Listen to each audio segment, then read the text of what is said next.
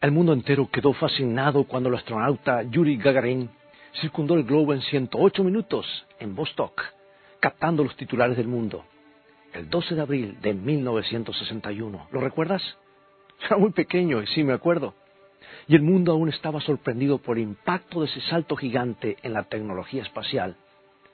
Cuando los astronautas Neil Armstrong y Buzz Aldrin caminaron sobre la Luna el 20 de julio de 1969. Nuestro mundo no volvería jamás a ser el mismo. Y algunas personas se sintieron un poco atemorizadas por esta invasión del espacio exterior. Y otros estaban eufóricos.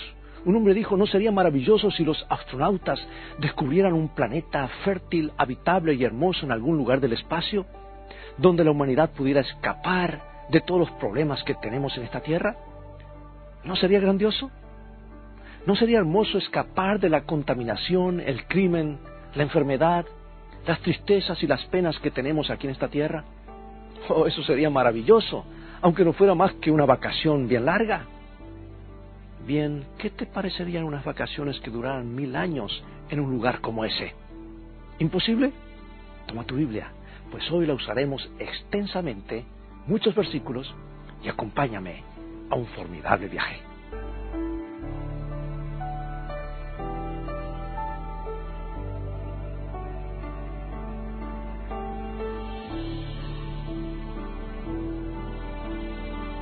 Quizá no lo sabes, pero la Biblia habla acerca de una vacación que durará justamente mil años.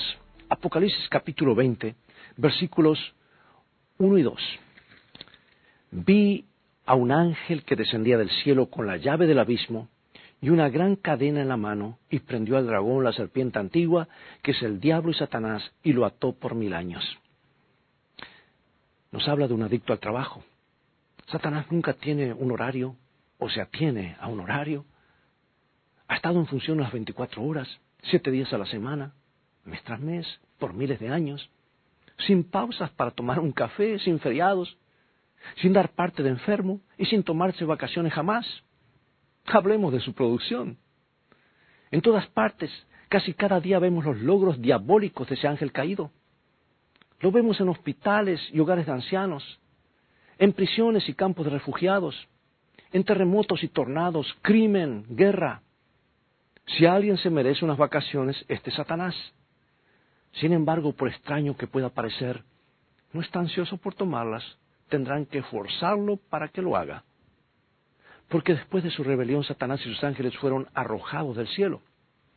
Y la Biblia dice en Apocalipsis 12, 7 y 9, después de esto, Hubo una gran batalla en el cielo y fue lanzado fuera el gran dragón, la serpiente antigua que se llama Diablo y Satanás, el cual engaña al mundo entero, fue arrojado a la tierra y sus ángeles fueron arrojados con él.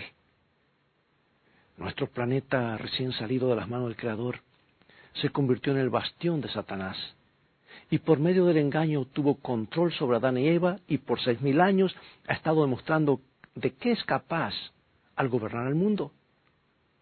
Y la Tierra es un teatro para el universo, ilustrando lo que sucede cuando se ignoran los mandatos de Dios, cuando el hombre elige hacer lo suyo, vivir a su manera. Cristo vino y murió en el Calvario para pagar el rescate por este planeta secuestrado y liberar a sus habitantes del control de Satanás. La crucifixión de Cristo demostró al universo cuán lejos podía ir este ángel siniestro en sus esfuerzos por destruir a Dios y a su reino. Pero cuando Cristo regresó al cielo, con la victoria sobre la muerte y el pecado, Satanás supo que su tiempo se estaba acortando, estaba acabado. Es por eso que Pedro amonestó a la humanidad, lo que dice en 1 Pedro 5.8, Sed sobrios y velad, porque vuestro adversario el diablo como león rugiente anda alrededor buscando a quien devorar. Y la guerra, amados, que comenzó en el cielo, terminará sobre la tierra después de las vacaciones forzosas de Satanás unas vacaciones que durarán mil años. Sí, y a este periodo de tiempo le hemos llamado el milenio, término que se deriva de dos palabras latinas, mili y anum, que significa mil años. Bueno, puede que tú te preguntes cuándo comenzará el milenio o las vacaciones que el diablo eh, va a tener. ¿Será que podemos saberlo? ¿Será que hay algún evento, algo que ocurre justamente previo a la segunda venida de Cristo? Sabes que el apóstol Pablo nos describe un poco más acerca de esto. Ah, ¿Qué va a ocurrir antes de la venida de Cristo y qué va a ocurrir después de la venida de Cristo? Así que vamos a ver estos detalles. Primera de Tesalonicenses 4:16. Porque el Señor mismo con voz de mando, con voz de arcángel y con trompeta de Dios descenderá del cielo y los muertos en Cristo resucitarán primero. Ahora nota lo que dice Jesús en San Juan 5, 28 y 29. No os maravilléis de esto, porque vendrá la hora cuando todos los que están en los sepulcros oirán su voz y los que hicieron lo bueno saldrán a resurrección de vida, más los que hicieron lo malo a resurrección de condenación dos resurrecciones generales. Resurrección de vida para los que han obrado correctamente, resurrección de condenación para los que hayan hecho mal, y entre medio tenemos ese periodo de mil años. Vamos a estudiar esto con más detalle, porque descubrimos que una resurrección tendrá lugar al comienzo de los mil años y la otra resurrección al final de ese tiempo. Y el apóstol Juan nos deja claro cuál de las dos resurrecciones ocurrirá primero. Mira Apocalipsis 26 nos dice, Bienaventurado y santo el que tiene parte en la primera resurrección, la segunda muerte no tiene potestad sobre esto, sino que serán sacerdotes de Dios y de Cristo y reinarán con él, por, con él mil años. Y Pablo describe más detalles de esa resurrección. Primero Tesalonicenses 4, 16 y 17.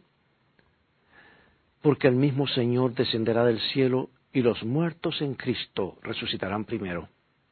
Luego nosotros, los que vivimos, los que hayamos quedado, seremos arrebatados juntamente con ellos en las nubes para recibir al Señor en el aire, y así estaremos siempre con el Señor. Y en ese momento, los salvos serán transformados.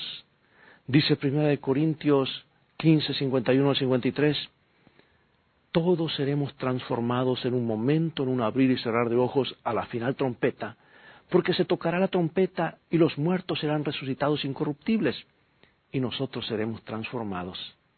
Porque es necesario que esto corruptible se vista de incorrupción y esto mortal se vista de inmortalidad. O sea que los justos tendrán cuerpos perfectos y no volverán a estar sujetos a la enfermedad o a la muerte. Esto parece demasiado bueno para ser cierto, pero es cierto. Es interesante notar que los justos que estén vivos no serán llevados al cielo antes de la segunda venida de Cristo y la resurrección de los justos que murieron. Porque mira, leemos en 1 Tesalonicenses 4, 15 y 16, por lo cual os decimos esto en palabras del Señor, que nosotros que vivimos, que habremos quedado hasta la venida del Señor, no precederemos a los que durmieron porque el Señor mismo, con voz de mando, con voz de arcángel y con trompeta de Dios, descenderá del cielo y los muertos en Cristo resucitarán primero. O sea que todos los justos, tanto los vivientes como los que recibieron, eh, resucitan en la segunda venida, serán llevados al cielo todos a la vez. Y dice así estaremos siempre con el Señor. Y Juan dijo que serían sacerdotes de Dios y de Cristo y reinarían con Él mil años. ¿Qué tiempo? Mil años con nuestro Señor y con nuestros seres queridos en la Nueva Jerusalén? Te estarás preguntando qué cosas encontrarán para ser los justos en el cielo durante mil años. Es mucho tiempo, ¿verdad? Pero es apenas un pedacito de la eternidad. Y Juan nos da esta visión en Apocalipsis 24. Dice, y vi tronos y se sentaron sobre ellos los que recibieron facultad de juzgar. Los justos participarán en la tarea solemne de juzgar a los ángeles caídos y a los que no se salven. Pablo dijo, ¿no sabéis que los santos han de juzgar al mundo? ¿No sabéis que hemos de juzgar a los ángeles? Eso dice la palabra de Dios. Pero tú dices, ¿por qué hacer un juicio después que el destino de todos ya ha sido decidido?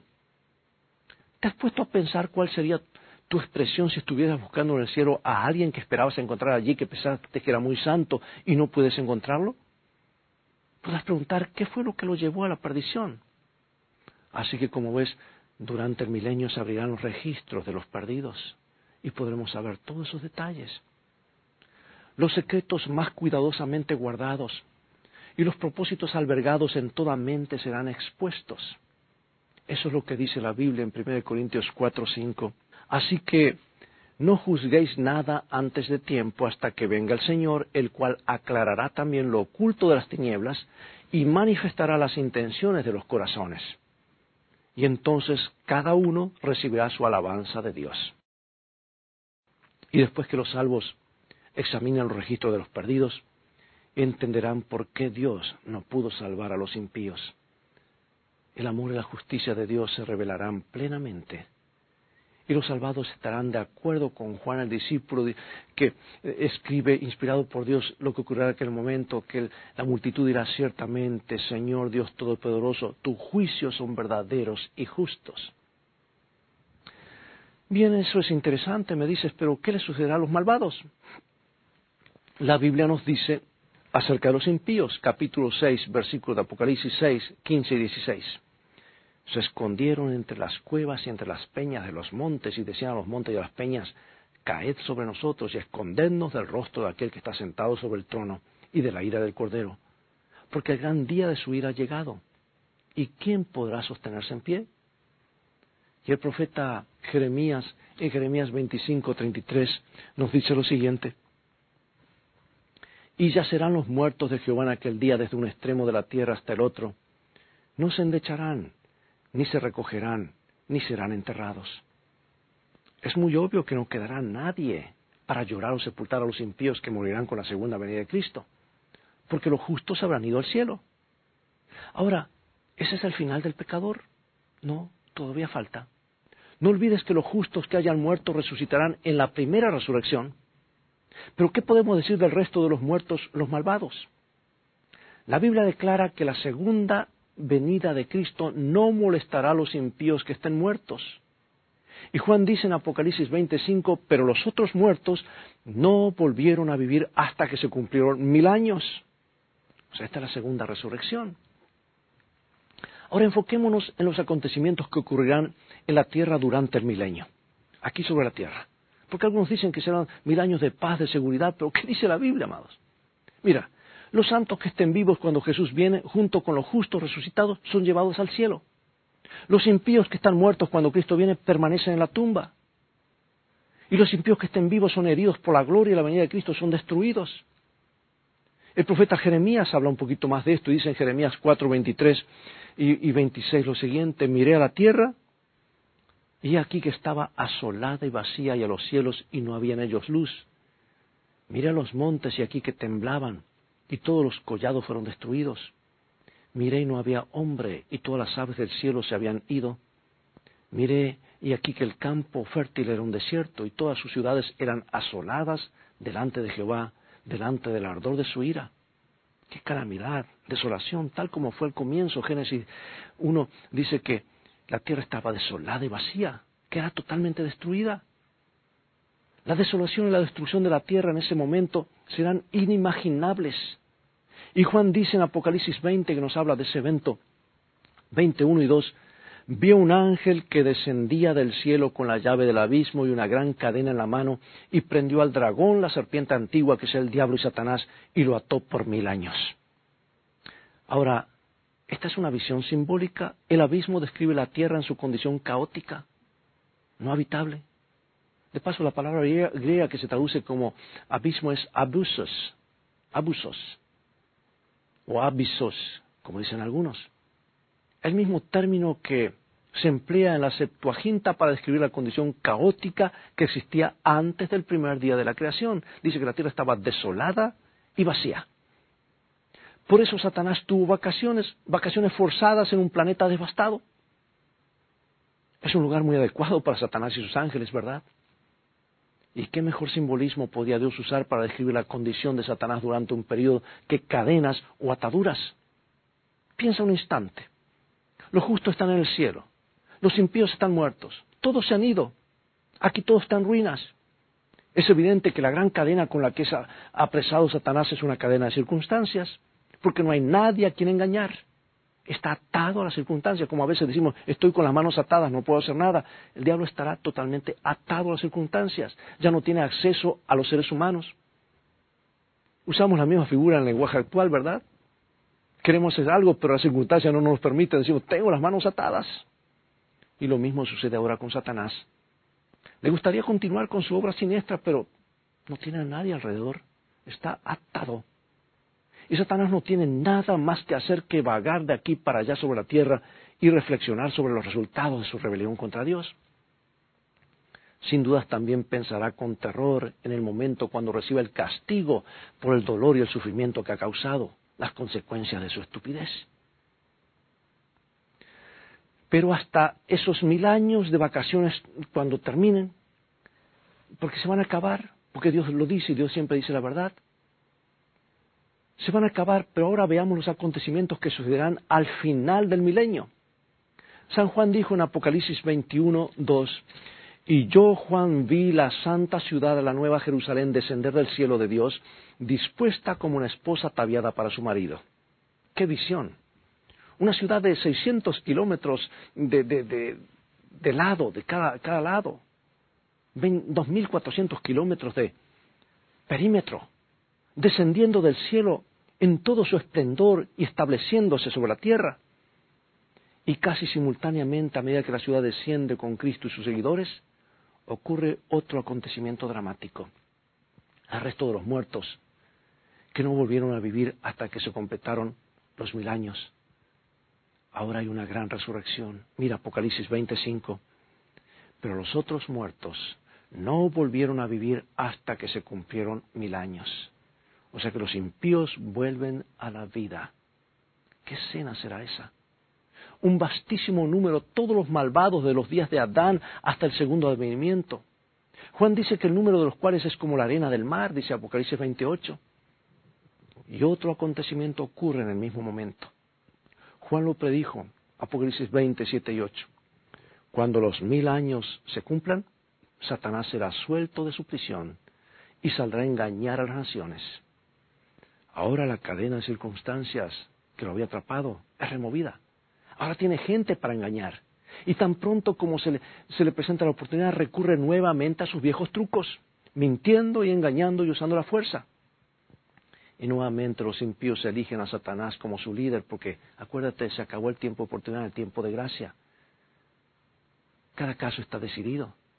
Y el diablo organiza a los malvados en un vasto ejército reunidos para tomar la nueva Jerusalén. Dice, somos más a nosotros que los que están adentro. Y esa será la última gran batalla en este planeta Tierra. El ejército poderoso que está bajo la conducción del ángel rebelde avanza. Y Juan describe lo que sucede entonces, Apocalipsis 29. Y subieron sobre la anchura de la tierra y rodearon el campamento de los santos y la ciudad amada. Ahora el archienemigo de Dios se aferra a su última oportunidad para intentar el dominio del mundo capturando la ciudad de Dios. Sin embargo, Juan deja en claro que ese desesperado intento no prosperará, porque en lo que se denomina su extraño acto, Dios terminará la batalla, Apocalipsis 29, y de Dios descendió fuego del cielo y lo consumió. Y ese, amigo amiga, es el infierno ardiente del cual habla la Biblia, que San Pedro dice que fue preparado para el diablo y sus ángeles. No un lugar donde la gente está quemando ahora, el infierno está en el futuro. No es que la, persona cae en el fuego, sino que el fuego caerá de encima. Lo dice la palabra de Dios. Y esas ideas del infierno ardiente cuando la persona se muere ahora, fueron creados en la Edad Media para asustar a las personas, para hacerlos obedecer lo que la iglesia decía, si no eran condenados. Y se creó otros libros como la Divina Comedia de Dante Alighieri y otras cosas. Y muchas doctrinas están basadas en eso y muchas gentes, mucha gente llegó a odiar a Dios hijo de ministros. Y después surge el ateísmo como resultado de eso. Y el ateísmo tomó esa, eh, justamente esa idea de que Dios es, es malo y si dijeron no queremos saber más nada de Dios y lo pusieron como la base de los sistemas políticos que hoy están también gobernando en muchas partes del mundo. Pedro vio en visión eso y dice en 2 Pedro 3.10, los elementos ardiendo serán deshechos y la tierra y las obras que en ellos hay serán quemadas. Ahora es muy interesante que la palabra de Dios dice que el infierno fue preparado para el diablo y sus ángeles, como lo dije. Y cuando Cristo pronuncia su sentencia sobre los que rechazaron la salvación, les dirá lo que está en Mateo 25, 41, apartaos de mí, malditos al fuego eterno preparado para el diablo y sus ángeles. Como ves, cuando Jesús regresó al cielo, dijo que iba a preparar lugar para el hombre. Pero si el hombre rechaza a Dios y su salvación y elige a Satanás, el hombre compartirá también el destino del diablo y sus ángeles. Espera un momento, me dices. Fuego eterno suena como algo que continuará por siempre. Bien, leamos el versículo del mismo capítulo, Mateo 25, 46. E irán estos al castigo eterno y los justos a la vida eterna. El castigo eterno no es fuego, no es un fuego eterno. Dice Dios que la consecuencia del pecado es la muerte. Eso es final, es definitivo. La condición de estar muerto nunca terminará. Estarán muertos por la eternidad. El castigo es eterno en sus consecuencias. Tenemos, por ejemplo, el, ejemplo en el libro de Judas, Judas 7, dice allí, vamos a leerlo, Judas 7, como Sodoma y Gomorra la ciudad y las ciudades vecinas, las cuales de la misma manera que aquellos, habiendo fornicado e ido en pos de vicios contra la naturaleza, fueron puestas, por ejemplo, sufriendo el castigo del fuego eterno. Los habitantes de Sodoma y Gomorra se habían vuelto tan viles que tuvieron que ser destruidos. Pero el sobrino de Abraham, Lot y su familia vivían en Sodoma. Y Dios envió a sus ángeles para que guiaran a Lot y a su familia fuera de la ciudad antes de que el fuego cayera y las ciudades fueran destruidas. Entonces Génesis capítulo 19, versículo 24 nos dice así el rato bíblico. Entonces Jehová hizo llover sobre Sodoma y sobre Gomorra azufre y fuego de parte de Jehová desde los cielos. La Biblia dice que todo y todos fueron destruidos, incluso el pasto que rodeaba esas ciudades. Suena como una explosión atómica, ¿verdad? Y Judas dijo que esas ciudades fueron destruidas por el fuego eterno. Yo pregunto, ¿están quemándose en la actualidad? No, Sodoma y Gomorra están debajo del mar muerto porque el mar ha estado creciendo, recibiendo agua, esa agua salada, están sepultadas a varios metros. No están ardiendo hoy, pero habla de fuego eterno. Los efectos han sido eternos. Así que no le hagamos decir a la Biblia lo que la Biblia nos dice, amados, porque cuando comparamos un texto con otro, la Biblia se explica a sí mismo. Los resultados, los efectos han sido eternos, perdidos para siempre, destruidas para siempre. Y Pedro dijo que la destrucción de aquellas ciudades fue un ejemplo para nosotros de lo que les aguarda a quienes tienen vidas impiadosas, o sea, vidas que no son piadosas. Dice 2 Pedro capítulo 2, versículo 6, condenó por destrucción a las ciudades de Sodoma y de Gomorra, reduciéndolas a ceniza y poniéndolas de ejemplo a los que habían de vivir impíamente. Los malvados serán quemados rápidamente. Malaquías dice que serán como estopa. Mira Malaquías 4.1. Porque aquí viene el día ardiente como un horno y todos los soberbios y todos los que hacen maldad serán estopa. Aquel día que vendrá los abrazará ha dicho Jehová de los ejércitos, y no les dejará ni raíz ni rama. El fuego será inextinguible. El fuego arderá, arderá hasta que haya algo que consumir. Y cuando termina de ser, de consumido todo es hecho cenizas. Los malvados dejarán de ser. Los efectos del fuego serán eternos para siempre quedará todo hecho cenizas. Y cuando hay cenizas ya no hay fuego, fue cenizas. Hubo fuego. No quedará ningún vestigio de los impíos. Y Malaquías dice que, a propósito, dice Malaquías 4.3, hollaréis a los malos, los cuales serán ceniza bajo la planta de vuestros pies en el día que yo actúe, ha dicho Jehová de los ejércitos. Amigo y amiga, ahora mira, ¿qué ha de ocurrir una vez que todo se ha hecho cenizas? Mira cómo han de terminar las cosas. Este es tu hogar, este es mi hogar. Trata de visualizar. Sueña con esto, porque es el lugar que Jesús ha ido a preparar. Apocalipsis 21.1 nos dice lo siguiente, así termina la palabra de Dios, el último capítulo, eh, perdón, el penúltimo capítulo de la Biblia.